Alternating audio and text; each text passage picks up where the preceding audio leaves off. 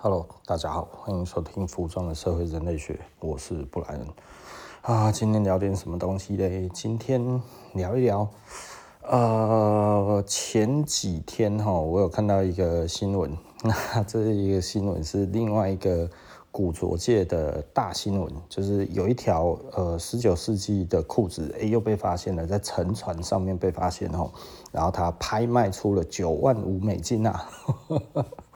在美国又创新高了哦，以拍卖价格来讲的话，又创新高了。然后呢，这一条它号称是 device，一八五七年哦，它在这个沉船 SS Central America 上面发现的一条这个沉船上面的那个那个宝藏，对不对哈？拿出来卖，他说那个是 device 的。然后他讲的证据呢，就是说，哦，这个非常巧合的，我们发现了一个绝无仅有的巧合，就是他的裤裆有五颗扣子啊，对不对哈？裤裆有五颗扣子，我看到我真的是喷饭，你知道吗？裤裆有五颗扣子就叫 Levi's 哦，啊假啦啦，胡说八道嘛吼，那。呃，Levi's 它前面有几颗扣子，实际上呢，就就照当时的做法来讲的话，尺寸不同哦，扣子颗数就不一样了。显然是不懂衣服的人哈，也不懂典故的人，然后突然讲到了这个东西之后，就觉得哦，这样子直觉这个就是 Levi's，安内多西亚哈，然后就这样子。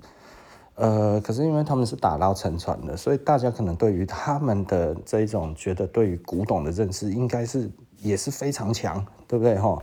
丝毫的不怀疑的就把它买下去了哈，这个标了也很要标个九万五 美金啊哈。那对我们来说的话，我觉得，十九世纪中叶的一条工作裤。我觉得值个几万块是有了哈，几万块台币有哈，可能大概就是几百到几千，大概是有。但是你要破万，黑喜伯扣零啊，还到九万块，要到十万美金，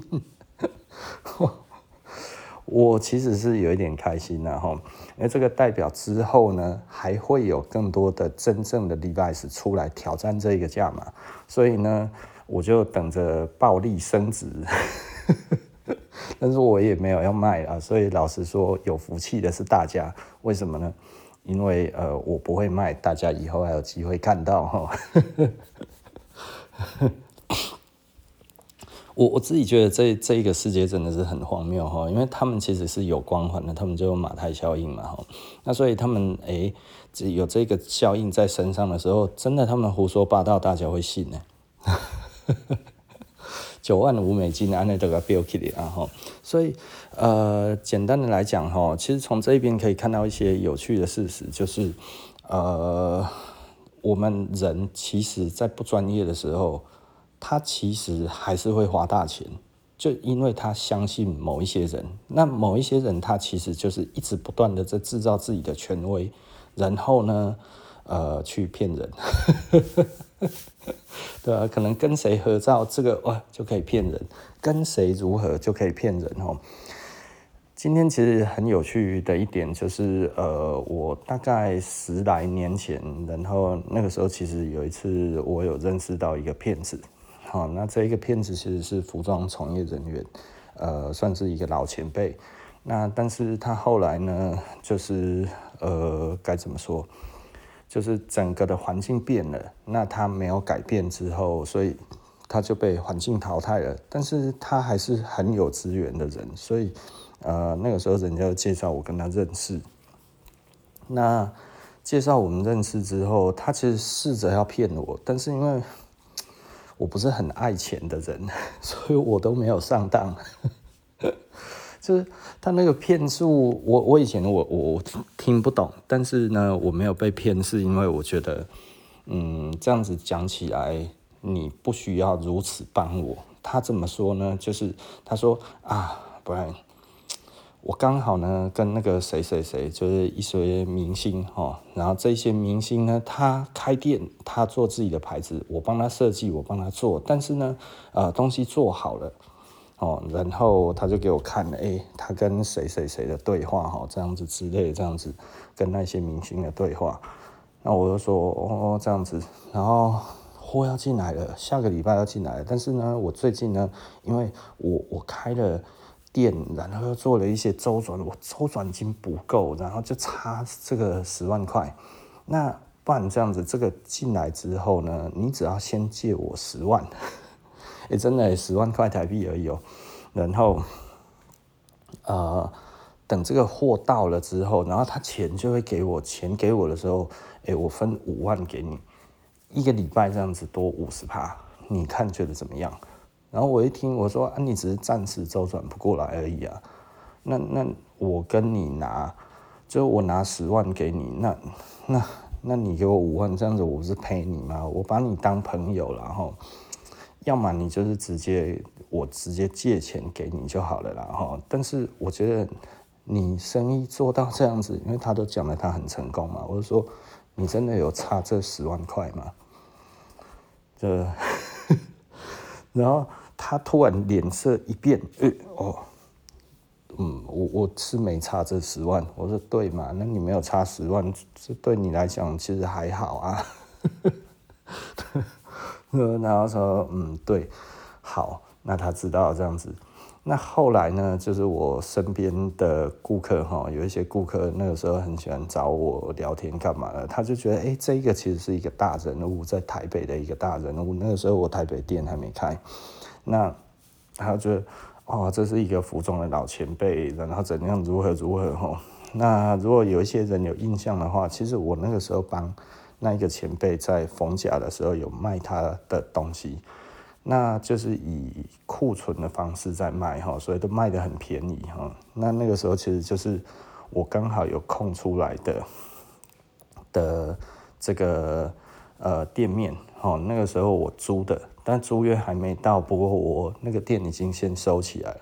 那我是说，我后来都当仓库。那既然，呃，你在那一边这样子的话，不然我就再把这一个店重新开起来，就这样子而已。那呃，我刚好那个时候店员也比较多，所以我说我派一个人过去，然后在那边轮班卖就可以了哈。那所以 就这样子帮他，就。就就因为这样子吼，就是就是其他的呃顾客就会觉得，哎、他好像是个人物，你知道吗？吼，就会觉得 Brian 背书的，好像还比 Brian 厉害，然后就被骗钱了。那我就觉得我实在是超无奈的，就是就他们后来是怎么样谈，我都不晓得，你知道吗？我都不知道。然后后来我才晓得的是，钱被骗走了之后，然后那个我的那个。顾客的那个爸爸就觉得是不是我联合这一个人，然后去骗他儿子钱？我说我已经都没有联络了。那他爸爸就说，那他要报警。我说报警也一样啊，反正都可以查嘛。那但是我可我我有他助理的电话。我说我没有他的电话，但是我有他助理的电话，不然我找他的助理，就我当场就打电话给那个他的助理，然后。我预期不会接，你知道吗？然后就打了，哎，一下子就接了。然后他说：“哎，不然好久不见了。”我说：“对啊，啊，我说那个谁谁谁，你现在还还有联络吗？”他说：“没有了。”他说：“后来就就没有做了这样子。”我说：“哎，那个谁谁谁，好像有被他骗钱这样子。”然后他说：“哦，这样子。”然后我说：“那你有没有办法联络到他？”他说：“嗯，可能没有办法，就是他电话也都不见了，这样就是都没有接电话，电话也换换了。”我说：“嗯，那你知不知道他家住哪里？你不是他的司机吗？”他说：“他只有送到他的路口而已，他他从来没有让他知道他家住在哪里。”我说：“哇靠，这样子。”然后我说啊，真的没有办法找到他。他说对啊，我也在找他。然后我说是哦，你在找他为什么？他说因为我也被骗了。他被骗了五十万，然后那怎么只要骗我十万呢？然后我们那一个另外一个顾客就就就被骗了多少钱？被骗三十万。哦，那他家其实老实说是蛮有钱的，但是他可能好像就觉得他觉得他自己很聪明，怎么可能被骗？就真的被骗了。那嗯，就其实后来都都在看那个神经科哈。那我是有一点愧疚了，但是我我真的不知道这后续会这样，而我自己没有上当，是因为我真的就是。对，对这一种说法是丝毫不会动心啊！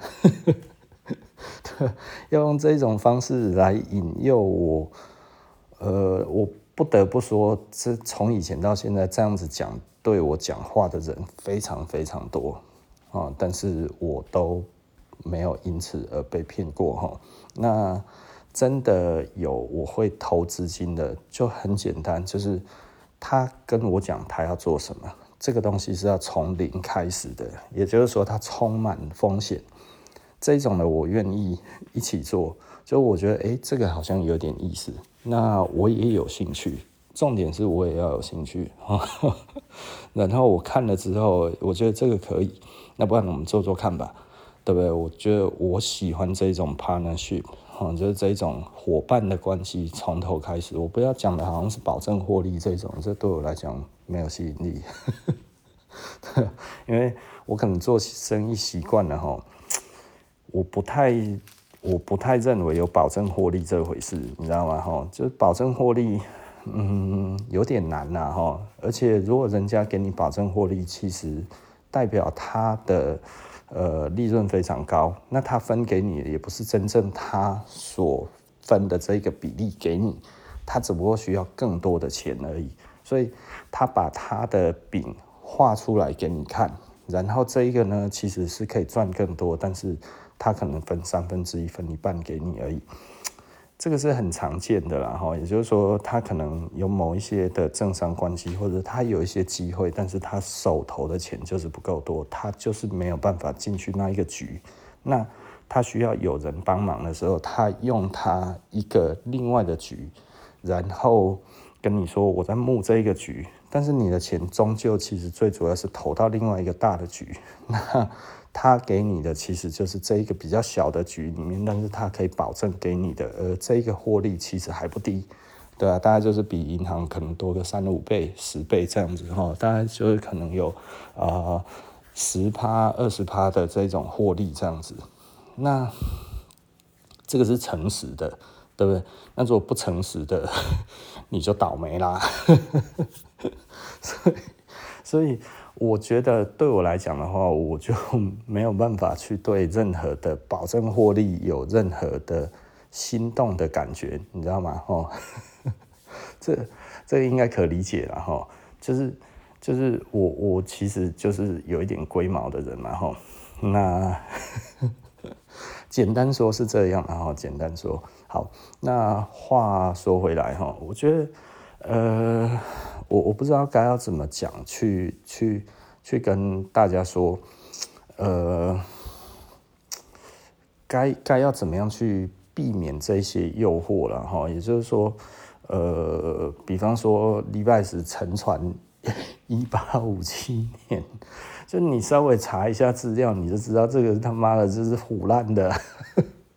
而且那一艘船，它是从那个美国美东，然后到中南美洲的这个商船，它它是没有办法到美西的啊。然后那个时候也还没有美国东西部的横贯的铁路啊，所以你你要如何在一个美东活动的东西拿到美西的东西？你要知道这中间有这个安第斯山脉，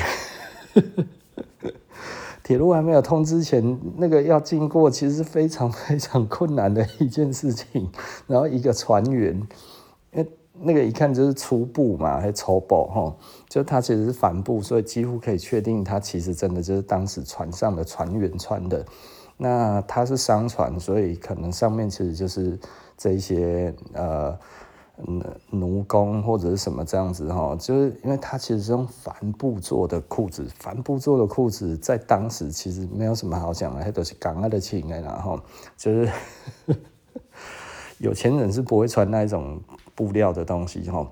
那所以，呃，我不知道该要怎么说哎，就是很荒谬啦。我真的觉得这个很荒谬哈，就就就这样子就可以卖了哎。所以你只要稍微查证，你就知道了问题，都还比这种我讲的这种的保证获利啊，然后最后呃落跑这一种的诈骗还要容易分辨。为什么就这样子就丢这么多钱？嗯，最终可能安慰自己的就是这是一艘呃有名的沉船上面的这个这个这个裤子，但是显然就是冤大头哈，因为。呃，如果没有这个证书啊，或者是因为其实人家我我们自己玩古着的哈，就会一直在讲这个 Levi's 会认证吗？这 Levi's 能出认证吗？对，Levi's 肯定不会认证啊，这个太荒谬了。所以 Levi's 也绝对不会拿自己的声誉说，哎，这个就是。他如果这么说的话，那 Levi's 他的博物馆简直就直接关掉就算了，你知道吗？所以他真的实在是太太太有趣了，然后真的太有趣了。那所以我我会觉得，呃，怎么会怎怎么会去相信这样子的事情？真的其实就只是来自于大家认为这个这个机构他说的不会是谎话，但是。我从来不帮任何人背书，其实也很重要的点就是在这里，就是我不会因为说这个人我敬重他，所以他讲的每一个字，我其实都愿意帮他打包票。很多人很喜欢帮别人打包票，哎，我知道他的为人，他应该不会这样。你只要这样子讲，其实你可能就中计了，你知道吗？我觉得吃米饭哈，吃了这么久哈，甲个静脉哈，应该后面的一座小山了哈。我可以斩钉截铁的讲，每一个人跟你想的都差很多。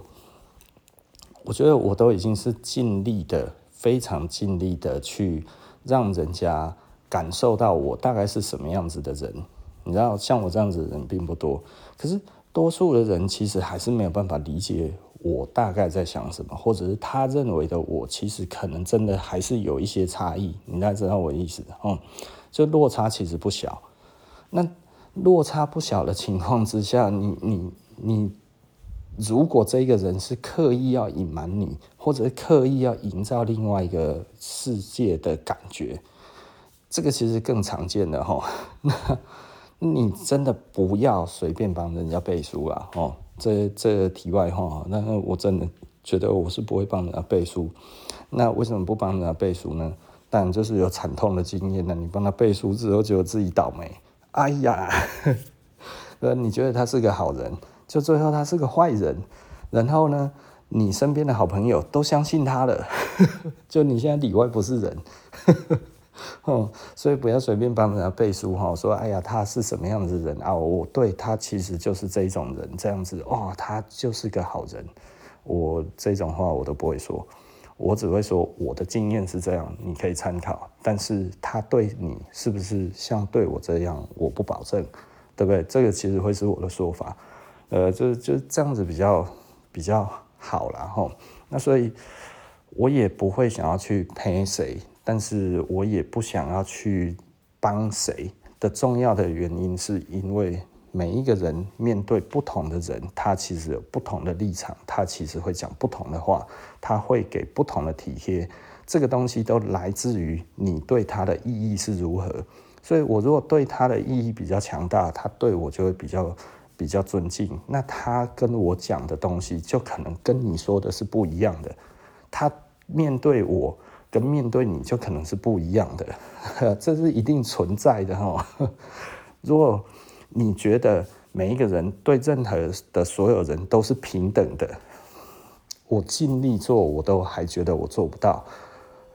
更何况多数的人根本没有在思考这一点的时候，他如果依照本能是绝对不一样，对不对哈？同学对你跟对于其他的人都一样吗？就是不一样嘛，对不对？吼，就是就是这这个根本连讲都不用讲，但是很多人却会觉得你应该要一样，但是自己却根本就不一样的时候，还要要求人家是一样，这个这个其实就强求了，而且这个就浪漫的了，然后，然后呃，我我我这样子也讲了二十分钟，好，那。呃，从这个现象里面呢，我其实做了一个大胆的预测，然后就是说，其实我认为从这一次，它可以顺利的飙到九万五。事事实上，其实大家就连新闻报道里面，在美国的新闻报道里面也讲了，其实就是因为那个 CNN 有报道 Levi's 那一条到了八万七美金，一八八八年的那个那个 Number Two 哈。然后不是一八八八年，然后十九世纪的八零年代的那那条裤子呢的 Number Two，然后它卖到了八万七美金吼，哦，不是八七的吼，就是八万七美金。所以呢，哎，大家觉得这个裤子这么的有价值，那这一个裤子很有价值，会会造成什么样子的状态？我觉得我大胆的做一个。小小的假设就是，有可能接下来就会流行十九世纪的这种的裤子的的样式。哦，那我为什么做这个小小的假设呢？呃，大概在二十几年前，哦，那个时候呃，Levi's 飙到了一条很有名的裤子，叫做内华达。那一条是以条 Levi's 一八七零年代，十九世纪的七零年代的 Levi's 的裤子。那这条裤子，他后来做了复刻，哦，他自己复刻自己的裤子，然后呢，把刷色刷的跟上面的一模一样，这样子哈，做的很像。那后来拿出来卖，一开始没有卖得很好，但是呢，这个持续的在发酵。那后来呢，过了一年，那个 Neighborhood 日本的 Neighborhood，他呢做的第一条刷色牛仔裤。这一条刷色牛仔裤的刷色就跟那一条内华达刷的是一模一样，但是版型是现在的牛仔裤的版型哈。那但是刷色刷的跟它一模一样，哎，然后大卖哦。那个时候我记得香港的 Milk 哦还说这是一条牛王，牛仔裤之王。我们这玩牛仔裤的听到了喷饭噗，你那波户。又不是专门做牛仔裤的，什么牛王，对吧？我们听到是喷饭，你知道吗？哈，但是当时的年轻人，他们其实他们也不懂得什么叫做牛仔裤，哈，就是你要在那个时候，李元素在起来的时候，其实李元素一开始是都没有穿那个，就所谓的潮流了，哈。李元素就乌拉哈拉秋裤，我们在讲的其实就是所谓的潮流挂的，他们其实都还没有在穿牛仔裤。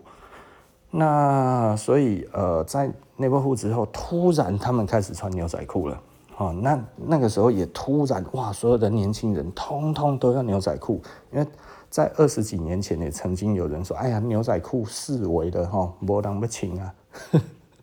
最近也有这种报道一直出来哈，因为老实说哈，牛仔裤其实是一种呃布料贵，然后又不好做，因为厚哈，师傅手会痛。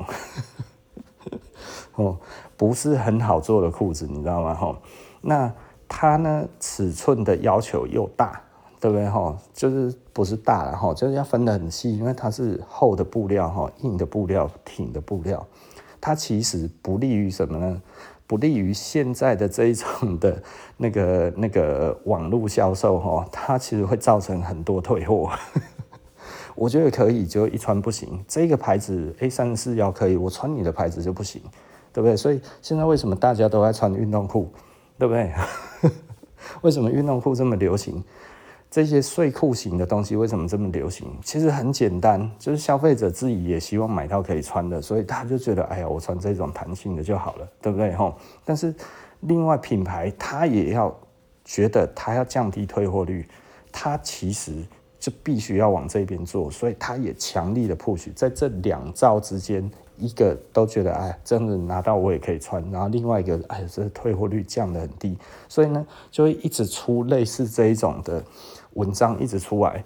无论是有些人错估情势的这一种的的推波助澜，就是说，哎呀，我来看衰一下牛仔裤，对不对？哈，那或者是他就是品牌的写手，接到指令要说牛仔裤没有人要穿了，啊，这个走了一天后一定要紧啊，对不对？哈，牛仔裤真的很不适合这一种没有当场试穿。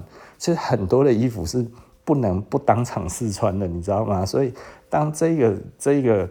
这个服装走到那个样子哈，其实我就会觉得它其实是物极必反，所以呢，的确在这个非常呃，该要怎么说，就是网络购物非常盛行的时代，牛仔裤变得式微，然后一些工作裤式微，这个是非常非常容易想见的啦哈。也就是说呢，这些牛仔裤牌子，比方 Levi's，它的业务量也一直萎缩，然后这些做工装的啊。哦，这个阿美卡奇啊，Heritage Style 这一些的品牌，它其实它的销售量都越来越低。为什么？就是有这些问题嘛。大家，你卖家，我自己开了网络商店，哪一些退货比较多？那我以后就少进一点嘛，不是吗？对不对？哦，那大家其实这常理来看，你也知道啊，你买来了不能穿，你第一件事情，难道你要硬穿吗？不是啊，你就选择退货嘛。对不对？来一穿，哇，好舒服，穿起来啪啪，这样子可以出门，也很爽啊，对不对哈？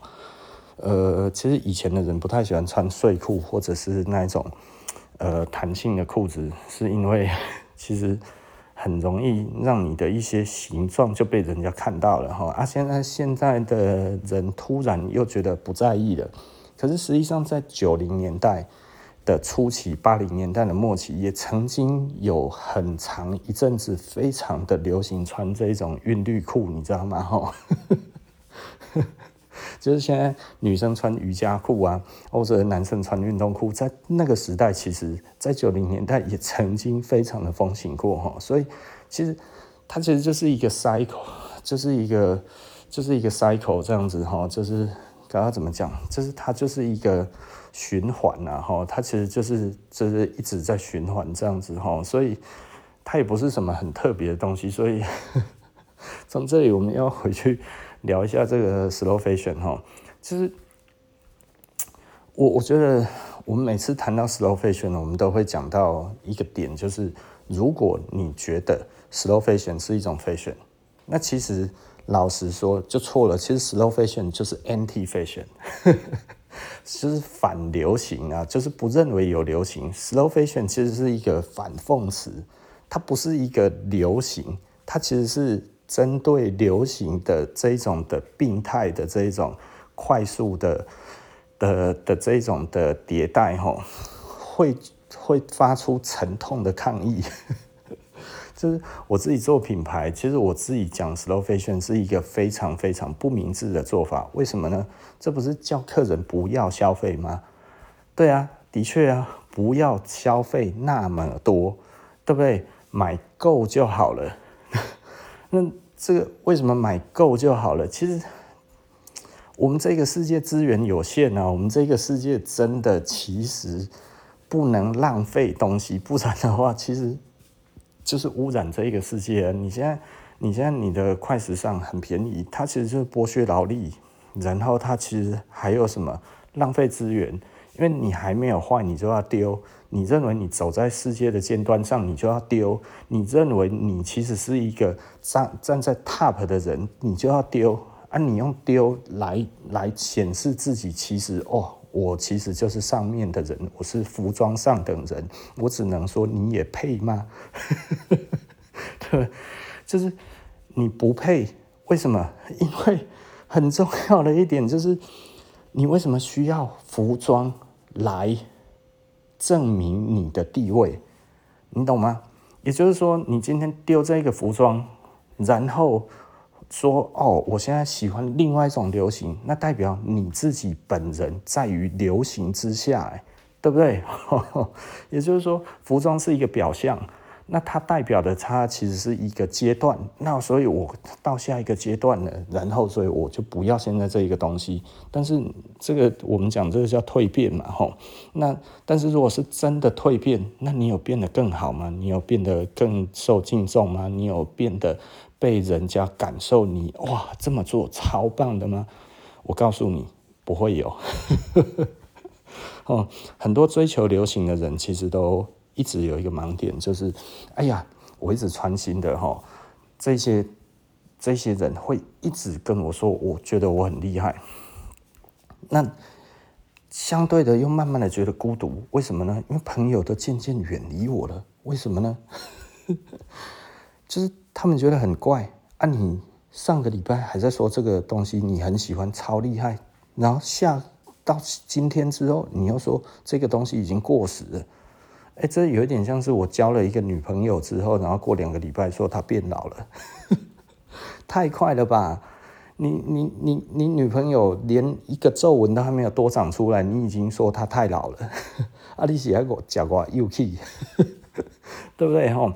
这是一个很荒谬的一件事实哈。但是很多人用这个来代表什么呢？我很有钱，代表什么呢？我呃走得比你前面，然后呢，证明什么呢？我其实跟你们不一样，但是。其他人而言，只是觉得你好像在追求一个表象，你并不是在追求你喜欢的这一个东西。所以大家其实看到你说你喜欢的东西之后，反而不信任你了。为什么？因为你现在的喜欢不等于明天的喜欢，你明天的喜欢不等于后天的喜欢。那也就是说，你这一个人实际上没有中心思想，对不对？也就是说，你说你很喜欢服装，但是呢，又一直在否定你的服装。这不是荒谬吗？那为什么你会这样？大家都知道，因为你在看广告词，你把广告词当真的在看，所以 slow fashion 其实是 anti fashion。哦，也就是说，我们其实真的不要这么快去否定你现在喜欢的东西，不要明天就否定，不要下个月就否定，不要过一阵子你觉得哎，好像人家又推新一季的东西出来的时候，我不说。我不说这一季的已经过时了，好像我人也过时了一样。你在担心什么？就是你人真的过时了吗？你需要衣服来证明你没有过时，那代表衣服比你的地位高啊，对不对？哈，这你何必要作践自己嘞？哦，所以真正来讲的话，是你你有没有一个你自己的风格？你有没有一个你自己喜欢的感觉？你有没有一个？你能够让你自己，然后给别人看到之后，第一眼，再过三个月，再过一年之后，然后他看到啊，对，我当初看到了就是你的这个风格，而你现在还是这一个风格，他其实就很容易记住你啊，而不是哎呀，现在流行的这个牌子，然后过了一年之后啊，本来都黑的啊，然后隔年之后，我靠，那全部都是花，那就很。那就有点荒谬了，对不对？哦，所以我我觉得这个其实是有一点有趣哈。就是我我记得大概十几年前、二十年前哈，我们那个时候就回到刚才的话题，我们那个时候都穿李元素配牛仔裤，就穿李元素的上衣，然后配牛仔裤，我们那样子在讲。然后那个时候就有一些自认为自己是走在时代尖端的这一些的店家就说哈。穿李元素哪有人在配牛仔裤？那个都不懂，他们都不懂，我们最懂。穿这个就一定要穿什么？然后我那个时候听到，我就说啊，这些牌子自己也有出牛仔裤啊，是你没有买，你没有拿来卖，你就说穿牛仔裤不对。那我自己喜欢穿牛仔裤，经典的品牌。所以我不会买这些，虽然我有在卖这些牌子，但是我没有卖他的牛仔裤，是因为我觉得，如果是客人的话，我会推荐他不一样的牛仔裤的品牌，我就推他 Levi's 就好了嘛，你干嘛去买 Supreme 条七八千，对不对？为什么买一条那个会要一万多，对不对？穿穿 Levi's 也可以啊，对不对？或者穿一些美国的工作老牌也可以啊，对不对？所以我们其实。推荐过不少的牌子，大家比较不知道，比方说 Run House 啊，比方说那个 Pointer 啊，什么这些，这其实我们通通都都都已经推荐过，那一些都是美国的老牌，大家都差不多八九十年、一百年左右的牌子。就就我觉得，嗯，牛仔裤不就是美国这一些工人穿出来的吗？那你穿工人牌子就好了，对不对？哈，你为什么一定要穿那些？那这当然是每一个人的喜好嘛。那呃，我我只不过这样子来搭，我又有什么错？因为对我来讲，衣服是跟着我之后，它要形变，它要风格变啊。为什么？因为变成我的风格啊，对不对？我没有要靠衣服来显得我尊贵，而是我选这些衣服表现我的风风格风味。我基本是黑胡椒风味，还是 还是这个泰式椒麻鸡风味，对不对？哦，是我们自己决定啊，怎么是衣服自己决定，对不对？哦，哇，这一条鱼，哇，这个我一定要把它煎成什么样子的风格才对。嗯，这不是很奇怪吗？这是荒谬乱讲的说法嘛？就不懂衣服的人在懂在讲衣服，所以那个时候很多人都有这样子的攻击。结果呢，后来内裤哇牛王大卖，突然整个李元素这种潮流的人全部都都要穿牛仔裤的时候，我那个时候就写说，真希望听听他们还能讲什么，因为也不过差了一年而已，你知道吗？就很好笑了哈，那所以我其实一直都在讲的很重要的一个点，其实就是就是你不要太早去定义别人，对不对？哦，你定义别人有的时候其实是丢自己的脸哦，所以对我来说的话，其实我自己想要什么，我自己很清楚。那我自己在穿什么，我自己也很清楚。那所以，slow fashion 其实实际上真正的重点是你有没有注意到你个人的特质是什么，而你有没有在延续这个特质。而当新的流行出来的时候，其实新的流行其实是否年轻人的哈。当你年纪渐老哈到一个程度之后，其实你在追流行就真的有一点 low。这就是我们讲的哈，就是不脱俗。年轻人追求流行，他其实就是不希望流于形式，对不对？他想要跟前面的人不一样，所以他追求新的流行。所以一开始呢，这其实是一个呃很少人知道的，然后他们觉得这样子比较好，然后后来慢慢变大之后，变成一个主要的一个流行。一般大概都是这样子扩及的，然后那所以可能就是从一个明星开始，然后从一个事件开始，然后开始有人在说这些故事，然后越来越多人同意。所以呢，我为什么会再回去再讲说，哎，这这这几个月就这三个月这样子，这种几百万的裤子密集的出现，所以我认为它有可能会很快的改变明年的服装的趋势。哦，那这个这个是我自己小小的预测了哈。那所以呢，呃，接下来如果变成说，哇，十九世纪的裤子大家都通通都很喜欢，那这个这个大家都都都都赶着在做哈，有没有这个机会？有啊，所以我我必须要说哈，就是大家都很有福气啊哈，就是设食的客人都很有福气啊。如果你有听我的 podcast 还没有来设食，也可以来看看啊。呵呵呵就是因为我们其实出了蛮多这一种老的版型啊哈，那其实我一开始都是压给嘛哈，做一些大家没有做过的，就是谁知道这个风迟早还是会吹过来啊，我已经做很久了，就是真的要讲的话，我们其实做这一类的版型，大概已经做十几年了哈，那所以呃风 到现在还没有吹来，也很奇怪啊。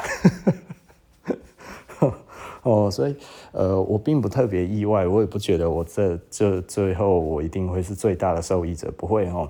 为什么？因为我名气不够啊。对于多数的人而言，他也没有听过我，所以当其他的更大的广告出来的时候，他一定觉得啊，那个才是最原创，对不对？那个才是做最久的。其实这个对我来讲都已经经历过很多次了哈，所以不是说。我比较早做，我就会成功。这个早做跟成功，哈，黑喜就是你先先跑的人不一定会到终点，你知道吗？啊，你比较早跑的人也不一定跑得比后面的快，对不对？哈，我自认为我没有那一个资源，我自认为我也没有那一个呃能力去让我自己变成一个瞬间全球瞩目的品牌。只要我没有办法。基本上呢就不会是我，对不对？哦，甚至我的顾客还会觉得，哎呀，看来看去，嗯，好像同样的风格，不如我就买新的这个牌子，它的广告更大，也还是我的风格，对不对？这也是有可能啊。对，反而我们的顾客还被其他新来更强势的品牌，然后做这样的设计的人给挖走。为什么？因为他突然他的朋友都穿了，你看，你知道我这是什么设计吗？我这就是十九世纪的设计哦。你知道去年有几条裤子都飙破了几百万，就是这种样子。然后我们的那个 顾客就说：“哎，可是这个我早就在穿了。可是你那什么牌子没听过？你看我们这个。”某某大牌这样子一个弄起来，哎，想不到先做的还输人家，讲不过，不然我也去买一个类似的好了。然后我们还会被遗弃，你知道吗？这都是很有可能的哦，因为这就是马太效应嘛，吼，马太效应靠什么来？就靠广告，然后靠口碑，然后靠品质，靠服务，通通都要哈。那。你通通都很有钱，然后把这一些事情都可以做得很好，你就很快就上去了啊！像我们这种资源不足的，就只能先做好服务，做好口碑，然后呃做好自己的产品，把品质顾好。但是广告就是打不起来，因 为广告是最贵的啊，广告比工钱贵，然后所以呃也比布料贵了哈，所以。这是一个很难，我不知道该要怎么讲，就是你，你真的你很难去去讲说你应该要怎么做，一定会比较好的，或者是是不是真的，只要等到时机到了，就一定是轮到我出头。其实我没有那么浪漫，然后我从以前就没有，不是我有经历过这种事情之后，然后我觉得哎，之后不会是我，跟那个无关，真的都无关哈，我我必须要跟。大家讲得很清楚的一件事情，就是那个其实是无关的哈，因为资源才是最重要的。你如果没有资源哈，你比人家走的在前面哈都没有用。所以很多人就是说：“哎呀，你看我我早就想到了，现在这个流行哈，就是跟着我走的啦。”那个叫做巧合。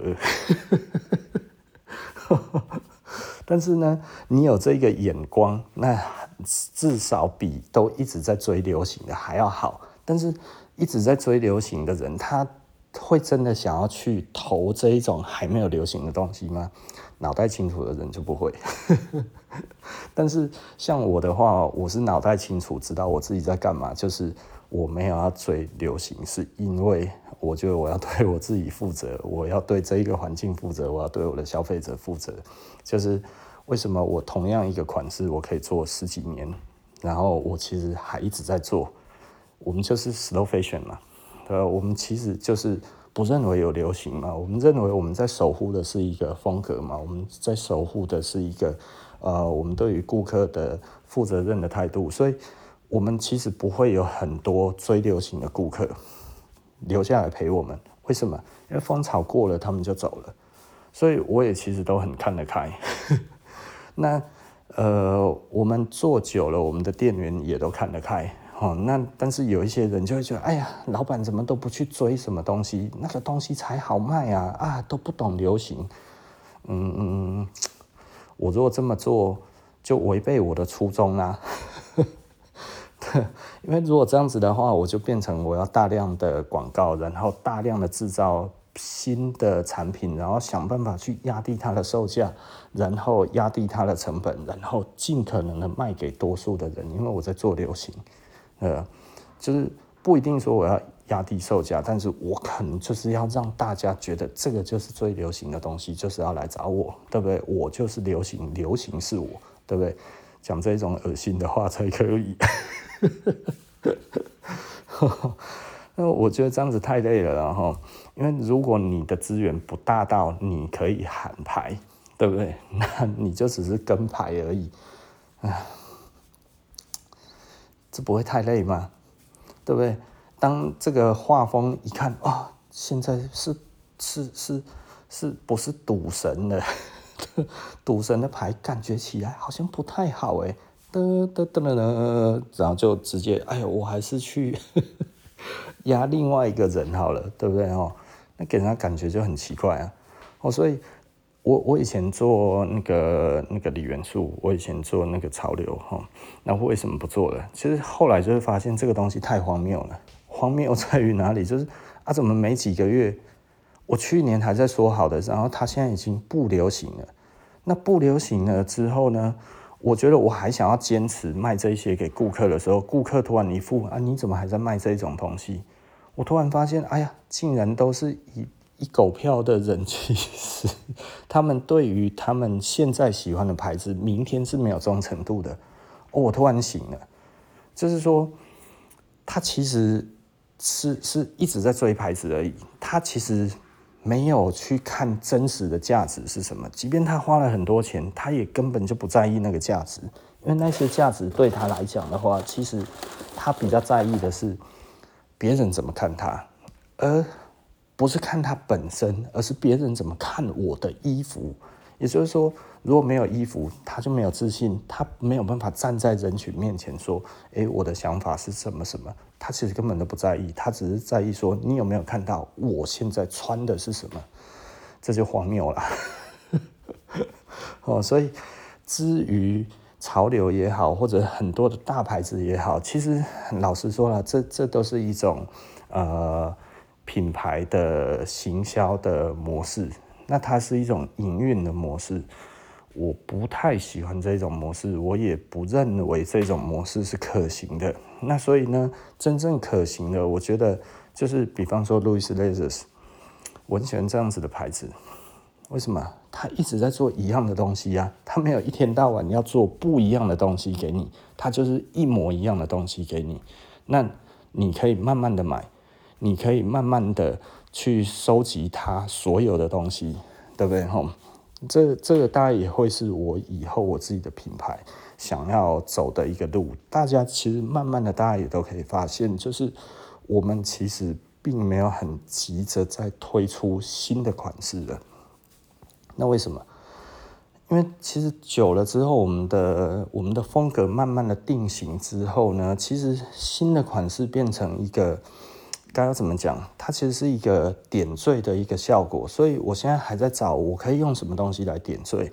那我很尽力的希望大家去了解的，比方说我们做的帽子也好，或者我们的呃鞋子也好，这些东西其实是可以帮助我打国际市场，因为这一些东西在台湾目前我如果要 made in 台湾来说的话，它其实还行，但是。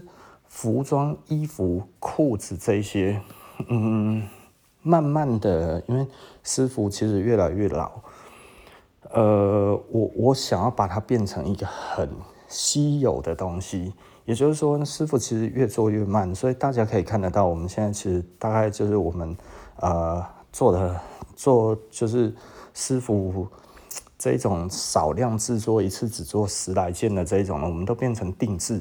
那定制的话，其实只有在我们群组才有哈。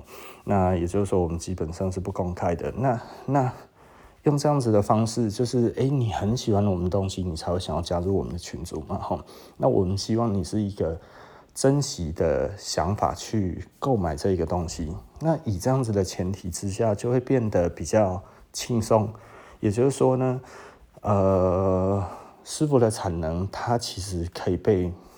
都被喜欢的人给买到，那多数的人也都已经很认同我们的风格，他可能就会希望，诶，用我们的风格继续的慢慢的往下走。那这个东西，呃，我觉得会变成我的呃品牌的不一样的表现的手法。那也就是说，呃，有打全世界的的这一条路。其实老实说，我必须要讲吼，呃。我十几年前本来有机会接到 Union 的单，但是 Union 那个时候，呃，要开给我的数量我做不出来。我后来就发现这一点是一个很矛盾的点，但是我又很想要打世界哈。那后来我想出来的方式就是，哎，这些国家你们其他的店你就订给我订单，十二件我就可以出给你哈，单款十二件我就可以出给你，那都是。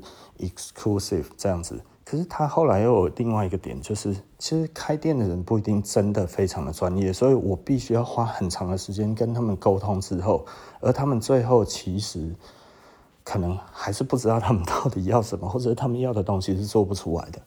那所以，我我就会觉得这样子实在是太困扰了。所以，最终我一直没有发现到一个好的点去做全世界的行销。所以我最后还是先把它停下来，因为做得很好的这样子的产能的师傅，真的产能很低，那也很难找。那这个其实是还是会继续做，就即便我们现在的师傅都退休了，其实我还是会慢慢的在找。那甚至我可能甚至自己训练都可以。那它可能会变得越来越少，那就是在于这一个珍惜的程度越来越少的时候，我希望把这一些师傅在退休之前这接下来这几年的，嗯，不能说最最后的产能，应该说。最好的东西，我很珍惜的这一些的手工，可以用呃更更更被珍惜的方式被卖出去，所以我们就会做更多的定制。那这样子我觉得是相对比较好的。那慢慢的，我们可能会回到以前，就是手刷的 T 恤会越来越多哦。那我自己也做自己的手刷的工作室哦。那所以。呃，慢慢的手刷的 T 恤也会变得多一点，那嗯，会比较有比较多呃有趣的东西给大家买，而不会每一个东西都买起来哇，还要看做工，还要再看什么这样子比较沉重一点哈。那好或者是不好，我也不晓得，因为这个也都要经过市场的认定。如果市场觉得可以，我们就继续做；如果市场觉得不行的话，那我们只好再继续找。也就是说，这个必须要两者通通都都呃同意。那这里可能大家就会觉得说，哎，是不是这样子做的就是比较不好的？嗯，该怎么说？就是你要看你对我们的要求是什么。如果你对我们的要求是希望每一件都是手剪，非常的慢工细活这样子的东西，当然你就要加入我们的群组去买我们这一些的呃这种的定制款。这样子其实就是当然你们买到的就是相对的会比较好的东西，当然它当然也不便宜，然后。那或者是我们其实有一些 ready to wear 的这一些东西出来，哎、其实它就是还是会不错这样子。那嗯，如果不是的话，那不然就选其他的东西，哎、欸，可能它就是哎、欸、比较相对比较不会那么的贵，哎、欸，两三千、三四千的东西这样子。那这样子其实也很轻松。对，就不会每一个东西都要八九千、一万、一万多、两万多这样子，甚至接下来我们打算的明年大概会推一些更高单价的东西。我我觉得这个其实是比较嗯轻松的啦，哈，我只能说这个比较轻松。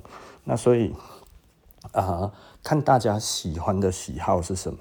那所以这个对我们来讲也是挑战。那对于呃我的经营来讲的话，对于我的做法来讲，还有我的。训练上面其实也都是一些挑战，然后我必须要这样子讲。哎呦，公公又快要一个钟头了，所以有时候在谈一些自己的牌子的这一些的构想的想法的时候，就比方说一些十九世纪的裤子的裤型的这些的东西，我们其实不会拿出来，就是说哦，好像当那个 ready to wear 给大家这样的选哈，其实可能就没有办法。我们其实就是定制。哦，就来，然后喜欢我们牌子，喜欢我们风格，然后一阵子之后，你也很认同之后，哎，觉得这样子其实是一个很好的一个想法，哎，那就继续，对不对？哎，这样子就很好，对啊。那如果觉得，哎呀，这个东西都超多，哦，你都在臭屁，对不对？哦，令人看不惯，不然我来买个一两件试试看有没有，这种的就算了，对。这我们就不太想要做类似这样的生意，为什么？不是怕挑战，你知道吗？是觉得，嗯，如果你的信心不足，不如不要买。对，就是就是何必这样子花钱，对不对？哦，那你认同，你感受觉得 OK，那再买。那对我们来讲的话，我们提供的其实是售后服务嘛，哈，也就是说，如果诶你觉得这一边怎么样，如何诶提出来大家讨论。彼此都可以接受，那我们就可以再做一些不一样的服务，这样子出来。对啊，当然，如果你说，哎呀，别的牌子都可以怎么做怎么做，就比方说别人都可以算便宜，你为什么不能算便宜？呃，请尊重每一个人的差异性，好吗？对啊，哦，别人把这个价格抬很高啊，然后给你杀啊你，你你比较不喜欢实价，就是实实在在的价格啊，你希望就是有杀价的快感，那你应该要去找有杀价快感的品牌，这种的很多。但是我们比较没有，如果喜欢杀价的，到我到我这里会会碰壁，然后就比较没有那么的嗯开心。对啊，哦，所以这个个体差异通通都存在，然后所以呃不要觉得我们为什么跟不上别人，说不定是别人跟不上我们。好了，OK 了哈。那我觉得今天大概就说到这里，然后这一讲又讲太久了哈。那这个服装的社会人类学今天就到这里，那我们下一集不见不散了，拜拜。